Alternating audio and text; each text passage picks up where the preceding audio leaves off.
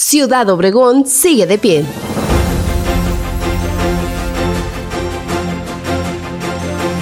Así inició la edición número 36 de los eventos culturales y deportivos de la sección 28 del Sindicato Nacional de Trabajadores de la Educación, que se estará desarrollando a lo largo de este fin de semana en Ciudad Obregón.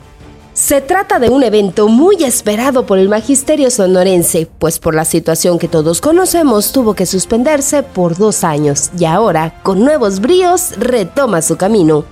Son una serie de eventos que comprenden varias disciplinas deportivas, en ramas como el softball, basketball, soccer y varios más, en las que se destacan los maestros integrantes de este gremio sindical mismas que conviven con expresiones culturales como la danza autóctona, pintura, declaración y varias más a las que acudirán más de 1.300 competidores, acompañados por los coordinadores de las diferentes delegaciones.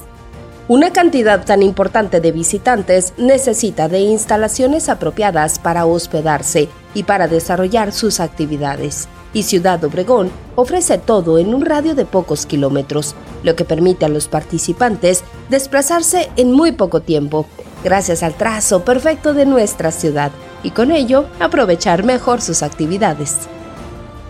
El evento fue presidido por el profesor Crescenciano Espericueta Rodríguez, representando al dirigente nacional Manuel Sánchez Vite, y se encargó de dar por inaugurado el evento al que acudieron diferentes personalidades, entre ellos la presidenta de la Oficina de Convenciones y Visitantes, la señora María Luz Castillo.